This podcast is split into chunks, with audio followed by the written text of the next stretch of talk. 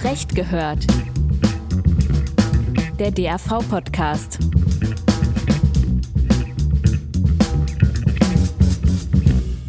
Hallo und herzlich willkommen zu einer neuen Folge von Zurecht gehört, der Podcast-Serie des Deutschen Anwaltvereins. Mein Name ist Tim Sander, ich bin Referent beim DAV und Moderator der heutigen Folge.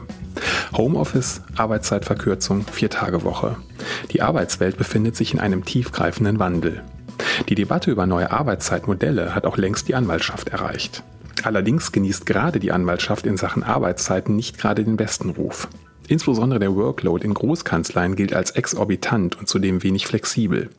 Aber auch unter Anwältinnen und Anwälten tut sich etwas.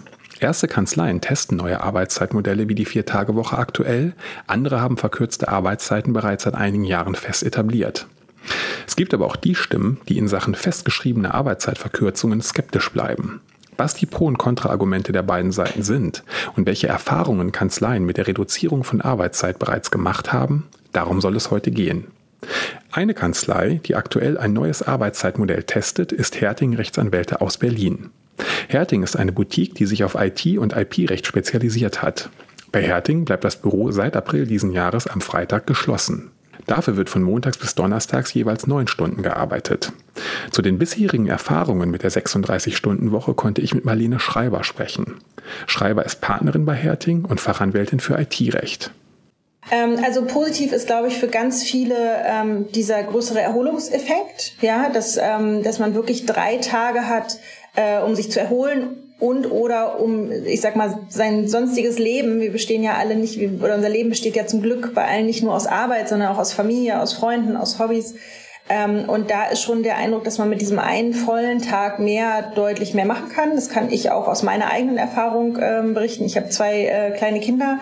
Da macht mir das jetzt unter der Woche, ähm, außer dass man es natürlich organisiert bekommen muss, äh, das nicht so viel aus, eine Stunde länger zu arbeiten, aber einen ganzen Tag zu haben, um eben zum Beispiel Erledigungen zu machen oder ganz bewusst was zu unternehmen. Ähm, das finden schon viele ähm, sehr, sehr vorteilhaft. Ich glaube, das ist somit der, der größte Vorteil. Okay, der Positivpart und der Negativpart? Ähm, na, es ist eben schon mehr Zeitdruck. Wir haben ja schon den Anspruch, dieselbe Arbeit nur eben in weniger äh, Zeit zu schaffen. Ähm, und gerade Projekte, die, ähm, die dringend sind ähm, und wenn dann eben noch mehr dazukommt, also je mehr Workload, desto mehr Zeitdruck natürlich. Das ist schon so. Und dann gibt's eben auch bei vier Tagen mal einen Tag, wo man vielleicht nicht ganz so fit ist, wo man sonst immer noch einen Tag als Puffer gehabt hätte. Ähm, es ist deutlich schwieriger, Termine zu finden, finde ich. Also äh, für Meetings äh, sowohl intern als auch mit Mandanten, weil es fehlt halt tatsächlich ein Tag. Ne? Man muss sich noch mehr koordinieren. Wir arbeiten ja auch recht asynchron. Ähm, das habe ich schon gemerkt, dass es manchmal schwieriger ist. Und tatsächlich auch intern sich in den Teams zu organisieren. Ja, also wenn, wenn äh, eben Mandat reinkommt, dass wir im Team bearbeiten, ähm, und, und ein Associate bekommt es irgendwie am Dienstag, ähm, und es muss in der Woche fertig werden und es kommt erst Donnerstagabend, dann ist das natürlich ein Problem für den, der dann nochmal final drüber gucken muss. Ähm, und solche Dinge zu organisieren, sich abzusprechen, ähm, das ist schon mehr Aufwand als vorher. Das Arbeitsgefühl innerhalb des Kanzleiteams ist die eine Seite der Medaille.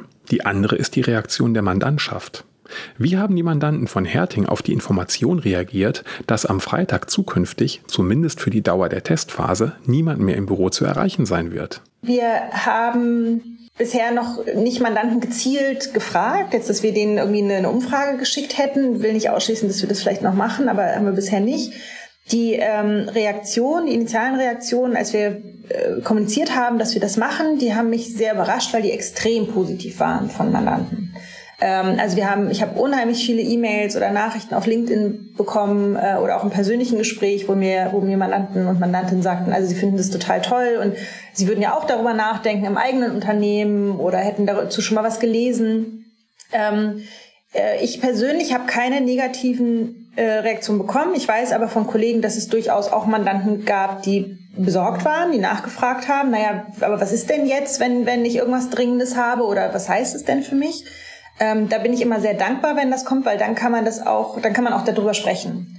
Äh, dann kann man, kann man, äh, kann man kommunizieren, was unsere Gedanken dahinter sind, was, welche Maßnahmen wir ergriffen haben, damit es eben nicht dazu kommt, dass Mandanten schlechter ähm, beraten werden oder, oder sich beraten fühlen von uns. Ähm, was wir natürlich nicht sehen können, ist, ob es Mandanten gibt, die deshalb nicht zu uns kommen.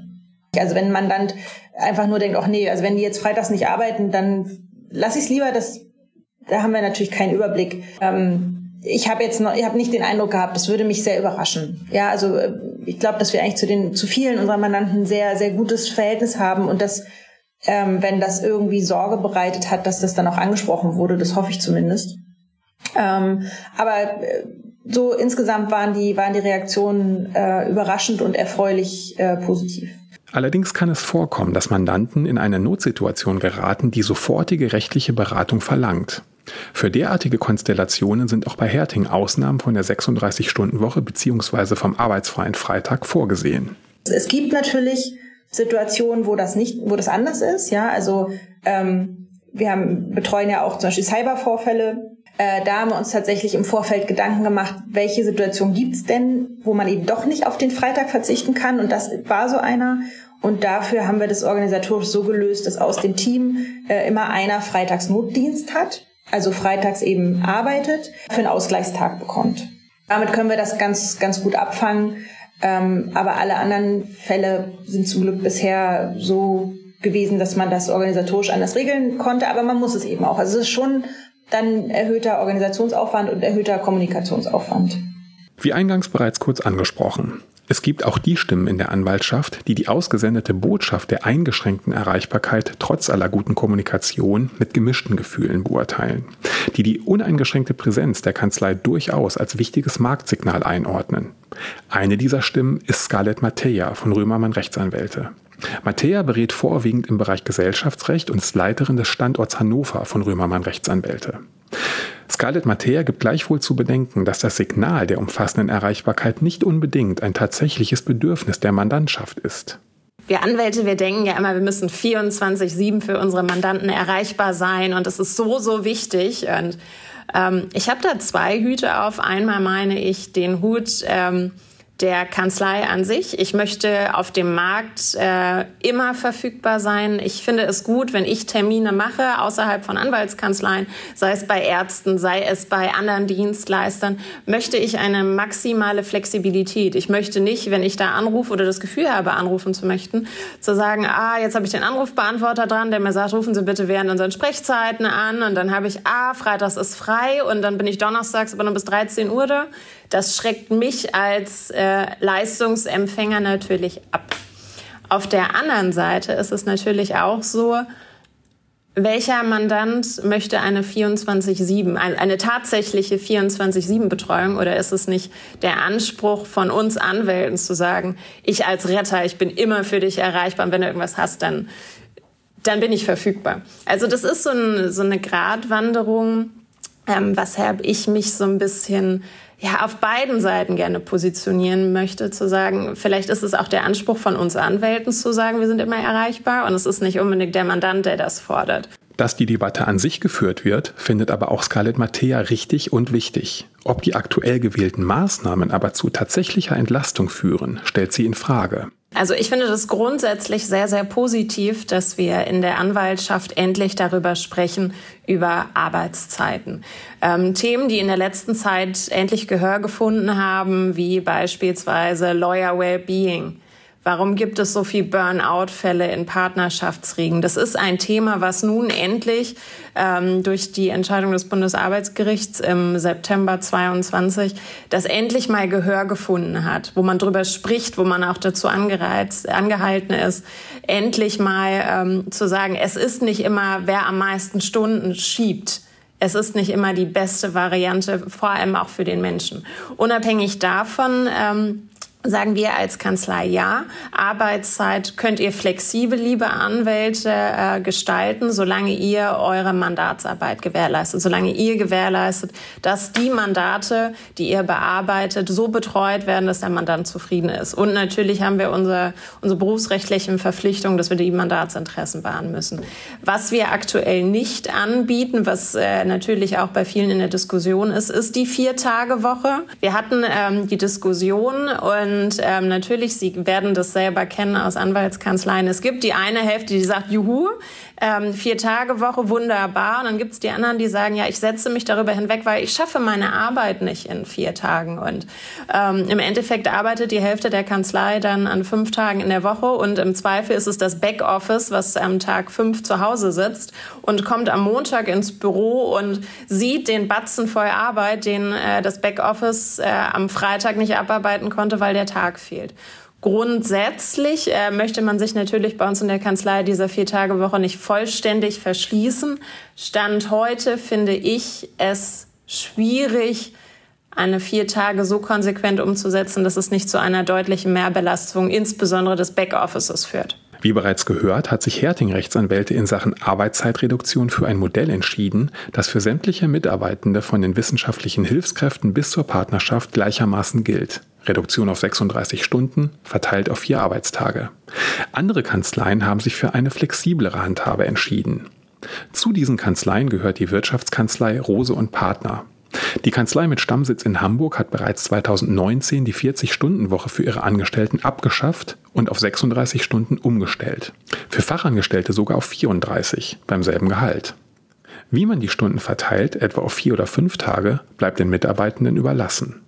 Seit Einführung der 36 bzw. 34 Stunden Woche hat sich allerdings schon wieder eine Menge getan, wie Bernfried Rose, Rechtsanwalt, Mediator und Gründungsgesellschafter von Rose und Partner berichtet.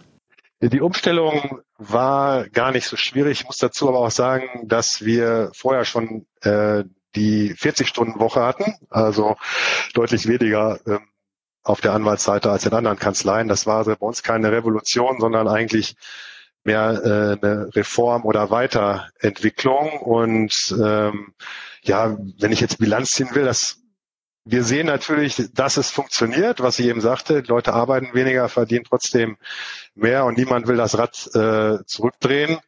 Ne, ja gut, was sind die negativen Effekte? Also möglicherweise wäre der Partnergewinn heute höher, wenn, wenn wir alle mehr arbeiten würden. Denn eins ist klar, die Kombination aus niedrigen Arbeitszeiten und hohen Geldern drückt auf den Gewinn irgendwie. Ne? Und das können und wollen wir uns aber leisten.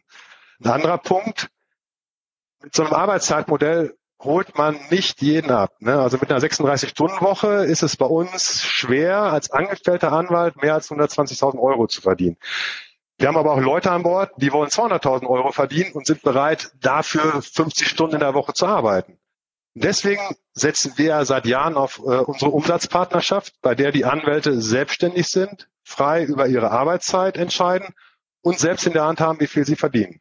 Wir bieten diese Umsatzpartnerschaft äh, allen an und ähm, es wird auch sehr gut angenommen. Also wir haben jetzt wirklich nur noch äh, vielleicht eine Handvoll angestellte Anwälte und die meisten von denen sind Berufsanfänger oder in den ersten Berufsjahren, wo das auch ähm, Sinn macht. Aber ähm, die Umsatzpartnerschaft ist bei uns einfach attraktiv, weil sie im Prinzip das Beste aus allen Welten äh, verbindet und die kann man natürlich machen. Also ich, ich sage ja, die passt eigentlich zu allen Anwältinnen und Anwälten, sowohl für den, der eher weniger arbeiten möchte, keine Ahnung, zum Beispiel aufgrund äh, Kinderbetreuung, äh, Hobbys, äh, was auch immer, äh, die finden sich da drin wieder genauso wie diejenigen, was ich eben sagte, die richtig Gas geben wollen und möglichst viel verdienen wollen. Ne? Das mhm. äh, entscheidet dann jeder selbst. Für Bernfried Rose ist damit zudem eine Struktur geschaffen, die seiner Vorstellung von anwaltlicher Berufsausübung vollkommen entspricht. Ich zum Beispiel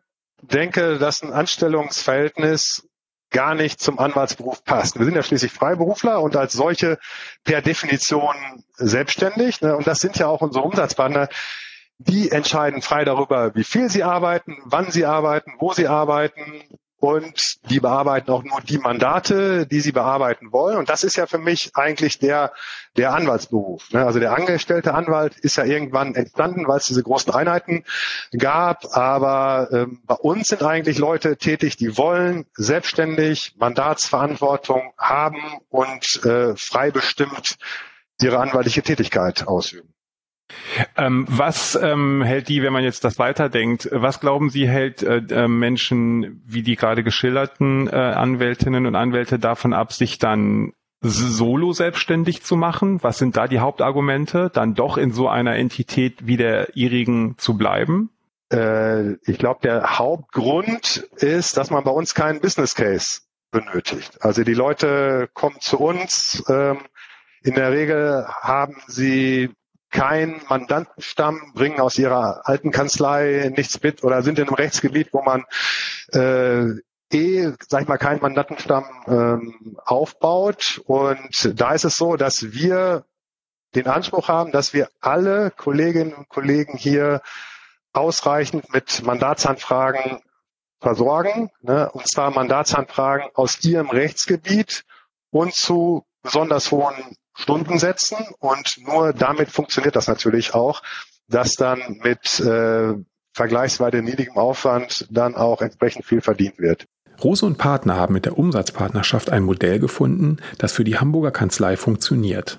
Das Thema Arbeitszeiten rückt damit ein Stück weit nach hinten. Schließlich entscheiden die Umsatzpartner selbst, wie viel und wann sie arbeiten. Für die angestellten Anwältinnen und Anwälte und die weiteren Mitarbeitenden wird bei Rose und Partner weiterhin die 34-Stunden-Woche gelten. Bei Herting-Rechtsanwälte muss eine Entscheidung darüber, ob die Viertagewoche nach Beendigung der Testphase zur Dauerlösung wird, noch abschließend getroffen werden. Was zur Entscheidungsfindung berücksichtigt wird und wer letztlich entscheidet, hat mir Marlene Schreiber erläutert. Ähm, wir haben die, die Vollzeit-Vimis, äh, äh, die Assistenz, die Associates ähm, und, und die Partner mit einbezogen. Ähm, und am Ende wird es schon eine, eine, eine Entscheidung sein, die final durch die Partnerschaft getroffen wird. Das finde ich auch richtig und wichtig. Also am Ende sind wir ja immer noch ein Unternehmen ähm, ja, dass das äh, und da, da sind ja viele Aspekte, die man einbeziehen muss. Aber ähm, die Entscheidung der Mitarbeitenden wird, wird ein hohes Gewicht haben. Und vor allem, also für uns war immer klar, wenn die wenn nicht mindestens zwei Drittel der Mitarbeitenden sagt, ja, wir wollen das, dann machen wir es nicht, egal wie gut wir das finden in der, innerhalb der Partnerschaft. Ähm, also sozusagen die erste Hürde, die dieses Projekt nehmen muss, um dauerhaft Erfolg zu haben oder schon für die Testphase, äh, war, dass zwei Drittel der Mitarbeitenden sagen, ja, wir wollen das. Ähm, und dann gucken wir uns alle anderen Aspekte an, äh, also Wirtschaftlichkeit, ähm, auch die Mandantenzufriedenheit natürlich, wie viel Aufwand macht das intern, wie viele Ausnahmen müssen wir äh, finden dafür, um das möglich zu machen. Ähm, und dann wird es eine, eine finale Entscheidung geben durch, durch die Partnerschaft. In der Debatte um Arbeitszeiten und Work-Life-Balance kommen häufig die ausufernden Arbeitszeiten in Großkanzleien zur Sprache. Diese scheinen zur neuen Arbeitswelt und insbesondere zu den Vorstellungen junger Menschen nicht mehr zu passen. Allerdings, Anwältinnen und Anwälte können bei großen Wirtschaftskanzleien eben auch vom Staat weg sehr gut verdienen. Aber ist dieses Modell der anscheinend immer weiter steigenden Einstiegsgehälter überhaupt noch dauerhaft durchhaltbar und attraktiv? Bernfried Rose hat hierzu eine klare Meinung. Ja, die können sich das natürlich leisten. Ja, also ne, ich, ich glaube, die Top 100 Juve-Kanzleien, ich glaube, die haben so 14.000 äh, Anwälte da an Bord. Die haben ja einen durchschnittlichen Umsatz pro Berufsträger von inzwischen 600.000 Euro. Ne? Und was ist da 150.000 Gehalt? Das ist ja ein Witz. Ne? Also äh, da glaube ich, äh, daran werden die nicht zugrunde gehen, an diesen hohen ähm, äh, Einschießgeldern. Die sind natürlich sehr hoch und da haben sie natürlich einen Vorsprung gegenüber uns oder anderen Kanzleien. Allerdings meiner Ansicht nach nur noch da beim Einstieg, so in den ersten Berufsjahren. Und da verdienen die halt besonders viel und bekommen auch eine gute Ausbildung. Aber wenn wir uns jetzt fertige Anwälte, Anwältinnen angucken, da haben wir inzwischen mit Sicherheit das bessere Paket. Ne? Also zum Beispiel unsere Umsatzpartner im Erbrecht und Familienrecht, das ist so der Bereich, den ich verantworte, die verdienen im Schnitt 150.000 Euro im Jahr bei einer Wochenarbeitszeit von 40 Stunden und allen Freiheiten der Selbstständigkeit. Und da, das bietet keine Großkanzlei. Also muss man sich ein bisschen in der Entwicklung des Berufslebens so vorstellen, dass es gerade bei Ihnen vielleicht auch für Menschen interessant ist, die ähm, schon eine Erfahrung mitgebracht haben, die auch vielleicht jetzt ähm, Eltern werden und so weiter, dass dann dieses Modell besonders interessant ist, sozusagen, wie Sie das haben. Das zeigt zumindest die Erfahrung. Ne? Ja. Also dass, ne, dass wir da gerade bei Berufseinsteigern noch nicht mithalten können, wenn jetzt jemand sagt, ich möchte im ersten Berufsjahr schon ähm, dick sechsstellig verdienen und mir ist es egal, dass ich dafür eine 60-Stunden-Woche habe. Ne? Das, ähm, da können wir natürlich jetzt ähm, äh, nicht mithalten. Aber wie gesagt, also nach ein paar Jahren glaube ich, dass wir da ähm, das bessere Paket bieten. Für Marlene Schreiber jedenfalls steht fest, dass die Debatte um Arbeitszeit und Work-Life-Balance ein Dauerthema bleiben wird. Aus ihrer Sicht tut die Anwaltschaft daher gut daran, sich frühzeitig mit neuen Konzepten und für die eigene Kanzlei umsetzbaren Ansätzen zu beschäftigen. Die Arbeitswelt verändert sich. Also das, das, dagegen kann man gar nichts machen. Ja, also wir sprechen viel über die neue Generation und wie deren Einstellung zur Arbeit ist und was die eigentlich wollen. Ähm, und das merken wir natürlich auch, dass wir junge, wir haben ja viele junge Kolleginnen und Kollegen. Wir stellen ja schon sehr, sehr früh ein, ab dem zweiten Semester äh, und versuchen da schon auch viel im Austausch zu sein und hatten irgendwie diese Erkenntnis, das wird sich verändern.